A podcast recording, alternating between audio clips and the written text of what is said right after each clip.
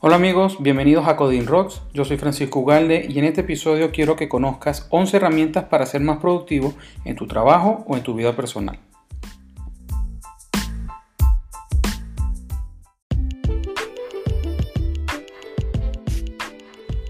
Antes de comenzar, quiero que sepas que la mayoría de estas aplicaciones las uso diariamente tanto para mi trabajo como eh, mi vida personal y a su vez estas aplicaciones que quiero darte a conocer las he como agrupado en diferentes categorías.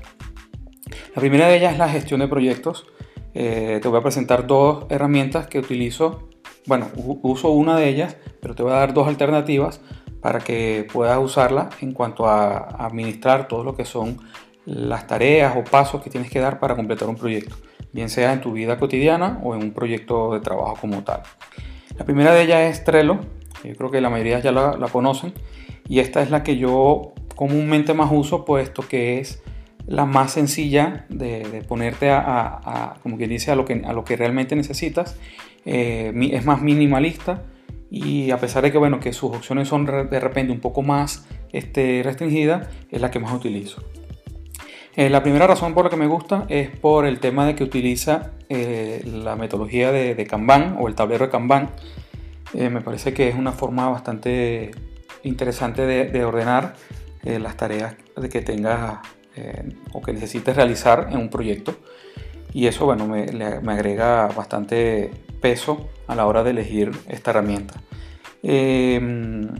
Y lo otro que es que, bueno, a pesar de que es una herramienta sencilla, ellos han habilitado lo que son los power-ups, que, que son como especies de plugins que permite añadir funcionalidad extra a lo que ya viene por defecto en, Trello.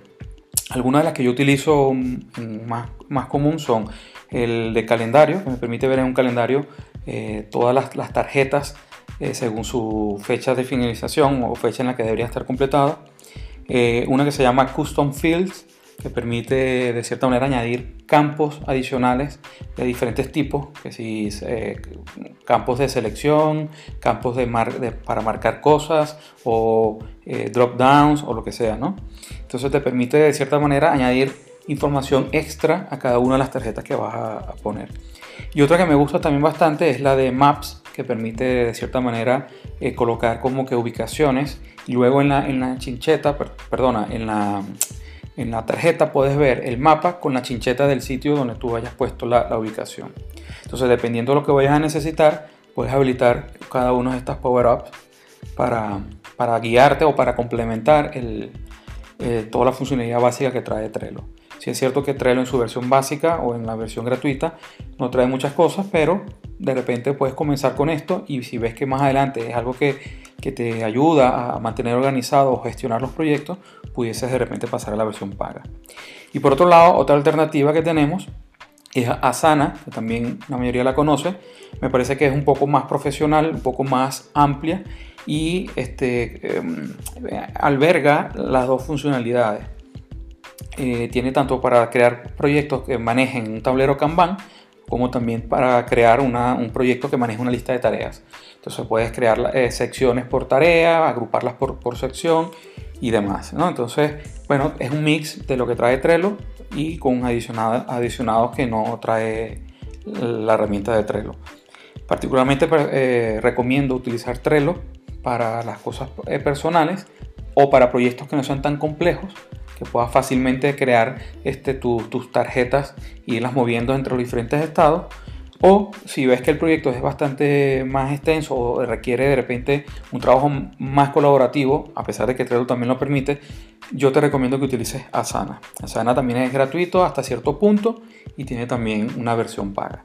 Entonces, bueno, estas son las dos herramientas que yo recomiendo para, eh, para lo que es la parte de gestión de proyectos, bien sea que sea un proyecto a nivel profesional o laboral o un proyecto eh, a nivel personal, como por ejemplo, eh, no sé, un proyecto de reparación o no sé, una mudanza o qué sé yo, este, cualquier plan que tenga, unas vacaciones, un viaje, lo que sea.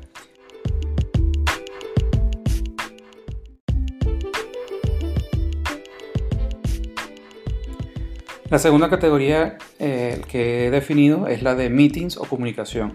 Te voy a mostrar dos, herramientas que son gratuita. Una es gratuita totalmente, la otra es freemium, vamos a decirlo así. Eh, y que son totalmente multiplataformas, ya que son herramientas web que permiten hacer, realizar meetings grupales o, comunicación grupal. ¿vale? Eh, la primera que yo utilizo es whereby.com o la que era antes appear.in. Appear.in. Eh, de todos modos, al finalizar el, podcast, en el post que voy a estar publicando, eh, pueden ver, voy a colocarles las diferentes herramientas listadas, agrupadas por categorías para que puedan ir a acceder a ellas y puedan verlas a más detalle. Eh, Whereby.com es gratis, lo único que bueno, en la parte de compartir pantalla se detiene cada, 20 minutos. Entonces, claro, es un poco tedioso porque a los 20 minutos tendrás que volver a iniciar compartir pantalla y demás, ¿no? Entonces, eh, esa sería la única limitante que veo. Y la otra se llama Jitsi. Esta sí es totalmente gratis y sin limitaciones. Y la modalidad de, ambas eh, es que tú tienes, ellos te dan de la ruta eh, de la página web de ellos, puedes añadir un nombre de canal, ese nombre de canal genera una, una URL, esa la, copias y se la puedes compartir a las diferentes personas que, que quieras que estén en, la comunicación y todas acceden ahí y pueden tener, eh, es una videoconferencia, pueden tener la cámara, pueden hablar y pueden aparte escribir. Y como, como les dije, compartir la pantalla para de cierta manera hacer referencia a algo que quieran mostrar.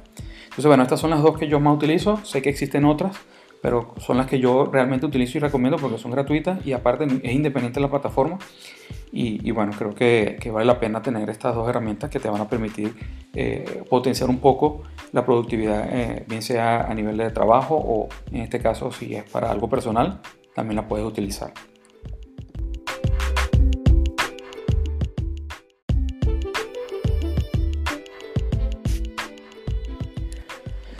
La tercera categoría es de creación de diagramas. Eh, les voy a presentar una, una herramienta, eh, es eh, una herramienta web que utilizo muchísimo para hacer lo que son diagramas de UML, tablas, diagramas de flujo, de base de datos, en fin, lo que se te ocurra, lo que necesites. Esta herramienta es totalmente gratuita y es sorprendente. Se llama draw.io. esa se la estaré también colocando en el post que voy a hacer de este mismo episodio del podcast para que puedan entrar y la puedan ver. Eh, puedes de cierta forma eh, exportar tus, tus diagramas en diferentes formatos, en PDF, en PNG, JPG, como quieras. Eh, también puedes exportar el, fuente en, J, en XML para posteriormente abrirlo. La verdad que está muy bien y, lo mejor de todo es que es totalmente gratuito. Y otra de las herramientas que también recomiendo es el famoso Canva, que también de cierta manera es gratis. Tiene algunos templates gratis y otros que son pagos pero que también está muy bien. Yo particularmente uso Draw.io, me, he acostumbrado a usarlo, está bastante bien y, trae un pocotón de recursos y fuentes que puedes utilizar, iconos y, demás, para todos estos, estos diagramas que les acabo de comentar.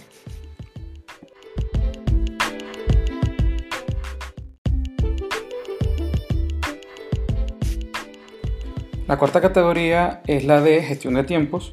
En esta te voy a presentar eh, tres herramientas que, que puedes utilizar para esto, pero para dos fines distintos. ¿no? Entonces te voy a mostrar la primera que se llama Clockify. Eh, es una herramienta que te permite, entre todo, definir un proyecto, crear tareas y traquear el tiempo que vas invirtiendo en cada una de estas tareas para posteriormente ver estadísticas de la productividad de cada una de ellas y eh, vistas desde, desde, desde, varios filtros que te, que te presenta para poder ver cómo está siendo productivo a lo mejor semanalmente o mensualmente o por tarea ver, o por proyecto, ver en cada tarea cuándo fuiste más productivo y cuándo no. Y bueno, lo más interesante de todo es que es multiplataforma, tiene una aplicación que es para, para Mac, para Linux y para Windows, tiene la versión para iOS y Android, tiene extensiones para Chrome y Firefox, o sea, en sí es multiplataforma totalmente y lo mejor de todo es que es gratuita. Así que la recomiendo bastante para llevar un poco el control de lo que estamos invirtiendo en cada una de las tareas. Esto es importante puesto que si tú tienes que, eh, en algún proyecto que tengas como freelance, autónomo, si tienes que llevar el, control de las, horas, puedes más o menos medirte en base a lo que hayas cotizado. Y a futuro también saber, según el tipo de tareas que ya tú hayas hecho, saber cuánto tú le inviertes a una tarea u otra. Y de cierta manera puedas fácilmente cotizar el tiempo, o sea, cotizar en cuanto a tiempo que vas a necesitar para invertir en una tarea X. Y las otras dos tareas, las otras dos aplicaciones, perdona, que te voy a recomendar son para aplicar lo que es la técnica del pomodoro. Eh, si puedes echarle un ojo en internet, lo que es la técnica del pomodoro, y en sí es una técnica que fue desarrollada para, de cierta manera, enfocarte y, mantenerte, mantener tu atención siempre lo más cerrada posible ante las cosas que tengas que hacer. Esto te va a ayudar, obviamente, a ser más productivo. Entonces estas aplicaciones permiten eh, como que hacer el start y el stop, o sea, el inicio y el fin de cuándo debes empezar a trabajar, cuándo debes detener y hacer pausas. Entonces la, técnica se basa en que tú cada cierto tiempo, por ejemplo, eh, lo puedes, ahí, la técnica dice que lo hagas cada 25 minutos, hagas una, una, una pausa. Lo puedes llegar a 35, 45, más o menos como te sientas cómodo. O sea, si llevas 25 minutos y sientes que todavía estás motivado, estás, estás concentrado o, o, estás siendo productivo, puedes alargarlo un poco más. Y ahí vas poco a poco definiendo cuáles van a ser tus rangos de trabajo. Yo por lo menos lo pongo en 45 minutos. Cada 45 minutos hago una pausa de 5 minutos donde puedes de repente revisar el, móvil, puedes ponerte a ver las redes sociales, leer un mensaje, lo que sea, y nuevamente vuelves otra vez. Entonces eso va en cierto, cada ciertos ciclos puedes hacer descanso un poco más largo. Entonces bueno, de todos modos, esto lo puedes leer un poco en internet y, vas a ver que, que, es una técnica que va a permitir ser un poco más productivo. Y las dos herramientas que te recomiendo, bueno, es una que es gratuita que se llama Pomodoro Tracker eh, y es solamente interfaz web y esta también te permite dentro de su configuración eh, setear los tiempos, los intervalos de tiempo para trabajo y descanso. Entonces, bueno, está bastante bien. Y otra que es paga, pero de verdad que es, es demasiado económica, lo que vale 1,99 dólares. Eh, y se llama Forest. Eh, la puedes encontrar. Esta es más que todo, bueno, no, no, he revisado, pero creo que es nada más para ellos. es, es una aplicación que también te permite hacer la técnica del pomodoro, pero basado como que estás jugando, como que es un juego. O sea, en realidad es que cada ciclo de trabajo que tú hagas, te la aplicación te permite, en el tiempo que estés descansando, eh, plantar un árbol. Y, cada vez, y por cada ciclo vas como que subiendo de nivel, vamos a decirlo así, vas, teniendo o vas desbloqueando 30 eh, variedades de árboles y vas como que vas a tener como un espacio que los vas eh, sembrando y, bueno, de verdad que es como que una forma de motivar, ¿no? Entonces, de verdad que, que está muy bien. Y bueno lo, bueno, lo bueno todo esto es que tiene una extensión para Chrome donde lo puedes conectar a la app, entonces la puedes controlar directamente desde, la extensión y no tengas que estar eh, utilizando el, móvil cuando estás trabajando en el ordenador, por ejemplo. Entonces, bueno, estas serían eh, las, las, tres herramientas que, te recomiendo para lo que es la parte de gestión de proyectos, perdona, gestión de tiempos y que bueno, van a ayudar un poco a, a, a medir y a optimizar un poco los tiempos que estés invirtiendo en cada actividad o en cada tarea que estés realizando.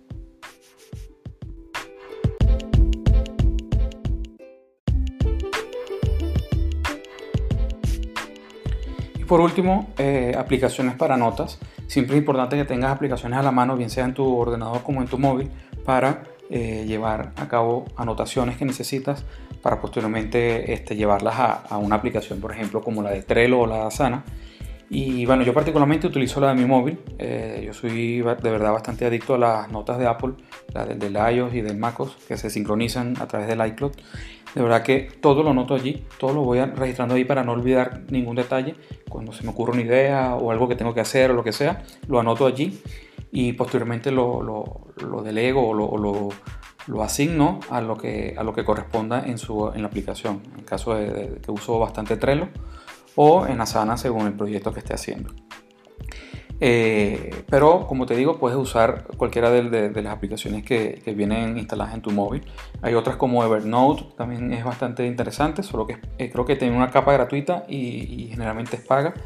bueno, existen miles, pero lo importante de esto es que puedas tener una aplicación de notas con la que te sientas cómodo y que te sirva para, para hacer como que tu bandeja de entrada ante las cosas que tengas que hacer, eh, cosas que para no olvidar, las puedas anotar allí. Y otras aplicaciones, lo que pasa es que eh, por lo que veo solamente para, para, Mac y para iOS, es una que se llama Dash, que te permite, esta es más que todo para, eh, por lo menos en el caso de que seas desarrollador o programador, eh, te permite crear como que snippets de código, ¿verdad? Que después puedes fácilmente este, añadir dentro de tu, de tu ID de desarrollo. O sea, tiene unos plugins que está, por ejemplo, para casi toda la gama de, de IntelliJ IDEA como el WebStorm, el PHP Storm, el DataGrip y, y, una variedad más. Para el Visual Studio Code, el Atom, Sublime, Eclipse, Xcode, Android Studio, Bracket y bueno, un poco de plugins que, donde lo puedes integrar. Y entonces, eh, por ejemplo, si estoy en el PHP Storm, yo puedo desde allí, a través de, una combinación de teclas que creo que es Command Shift D, eh, me abre la, o sea, me permite hacer un filtro de mis snippets que tengo en Dash y lo puedo seleccionar y de una vez me lo pone en, el, en donde tenga puesto el cursor, el cursor en, en, el, vamos, donde está escribiendo. Entonces de verdad que es bastante útil porque a veces tienes snippets de código que necesitas reutilizar eh, y que puedes fácilmente este, recuperarlos con esta herramienta. Además que también tiene una sección de documentación de muchísimos lenguajes. O sea, puedes descargar como en una sección de, de, documentación. Eh, eh, puedes ir eligiendo por lenguajes o por framework o lo que sea. Y te vas descargando y te las mantiene actualizadas. Hace como una especie, de, considero yo como una especie de scrapping y se va trayendo toda la documentación en local. Y ahora que está bastante bien. Y la recomiendo para aquellos que usuarios de Apple eh, que la tengan porque es gratuita y, y, de verdad que la pueden usar sin ninguna, sin ninguna restricción.